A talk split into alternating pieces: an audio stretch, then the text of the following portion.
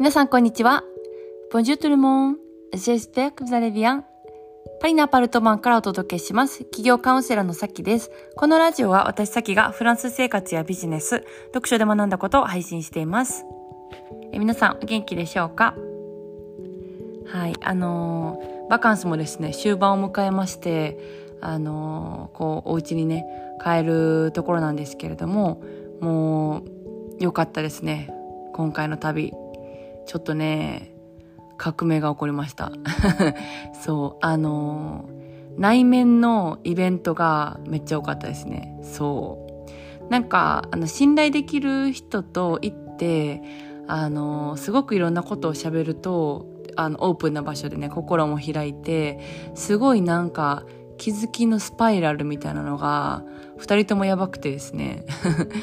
うん、あのー、なんて言うんでしょうね。ずっと、なんか、心の核に触れるみたいなことが一日にもう何回も何回も何回もあって二人とも。そうこの4日間で あのすごいあの泣きながら喋るみたいな感じだったんですよ。でその泣くってなんか悲しい涙じゃないんですよ。なんかこう本当に心に当たった時ってあの涙出てくるんですよね。あこれだっていうなんか深い部分での気づき。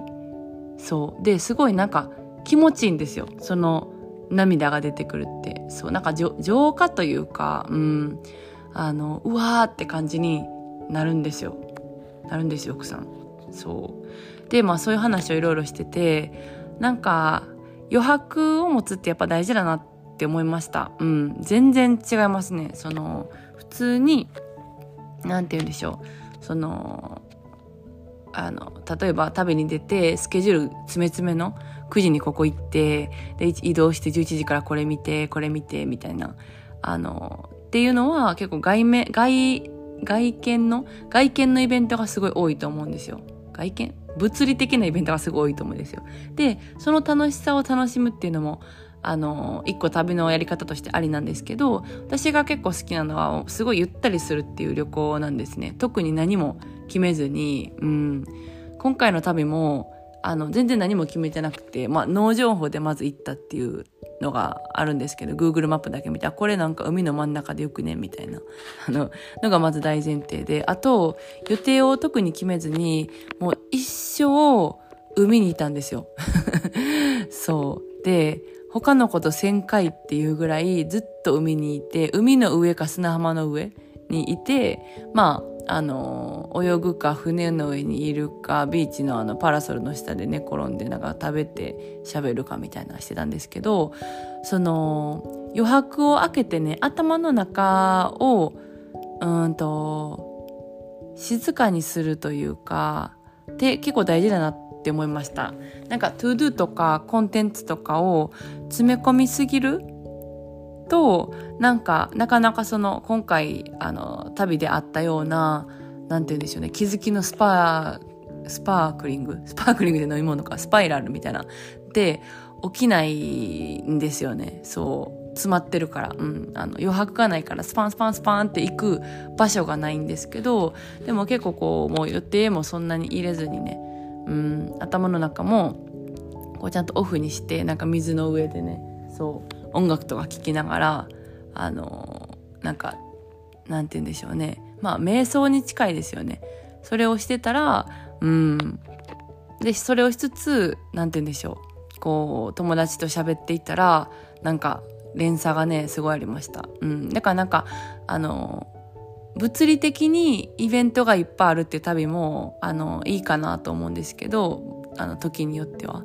そう。私わりかしその内面イベントが多い あのようになる旅がすごい好きでヨーロピアの人のあの旅行の仕方結構そんな感じなんですよね。なんか、まあ、がっつり1週間とか2週間とか旅行に行って何もしないと。うん。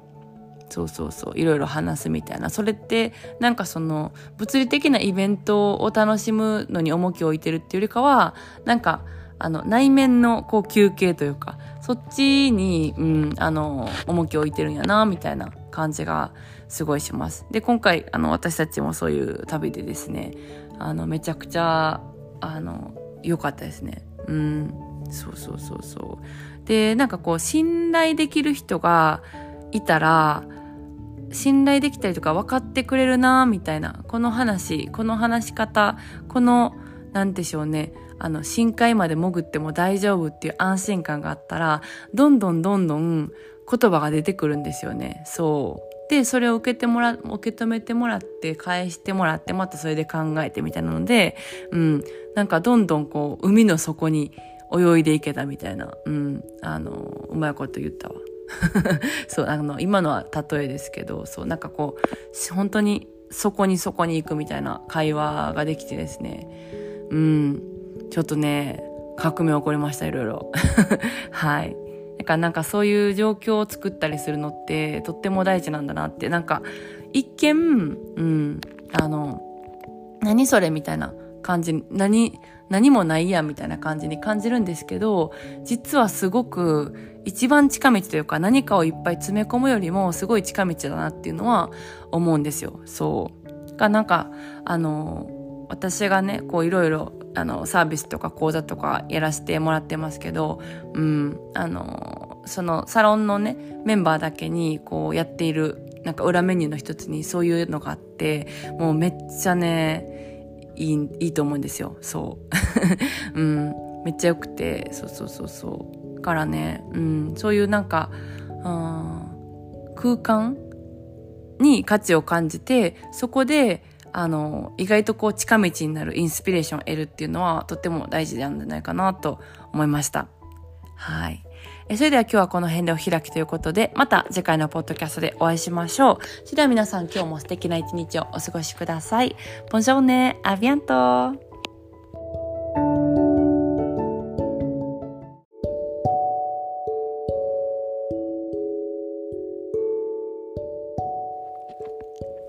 はい。あの、ちょっとお知らせなんですけども、えー、インスタで今日ライブやります。日本時間の、えー、夜の9時半、フランス時間は昼の2時半ですね。に、あのー、前に私がノートの記事書いてたんですけど、えっ、と、タイトルは、アイデアが降ってくる桃源郷はどこにもないと気づいた私とドナウの真珠っていう、えー、記事があるんですね。で、それを、あの、ちょっとこう、朗読もしつつ、で、その解説をちょっと後半にしようかなと思ってるんですけど、まあ何の話やっていうと、こう新しいことをやりたいけども、どうやってそれを見つけたらいいかわからないだったりとか、今一歩踏み出せないっていう方にすごくおすすめな、あのー、なんていうんですやりたいことの気づき方みたいな話に、えー、なると思います。で、このポッドキャストでも意外と一番人気な回って朗読の回なんですよね。そう。あの、出会った方にもすごく今まで言ってもらいましたし、最近ちょっとできてないですけどね。うん。で、あの、だからね、その記事を私、時々読み返すんですよ。自分でも。あの、目を覚ます、目を覚ます、戒めを兼ねて読むんですけど、それ読んだら結構元気出るんですよ。だからこれね、ちょっとシェアをしたら、あの、したらっていうかシェアしたいなっていう、うん、あの、ただただ私の願望なんですけど、そう、それを読もうかなと思います。うん。で、その後に、あの、まあ、読むだけっていうよりかは、えっ、ー、と、解説というか、うん、を入れたいなと思ってますんで、ぜひぜひ遊びに来てくださったら嬉しいです。起業、これからする方とか、もうしているけれども、あの、さらにこう、ステージアップしたいっていう方に、あの、いいかなと思います。えー、それでは皆さん今日も素敵な一日をお過ごしください。また今日よかったら会いましょう。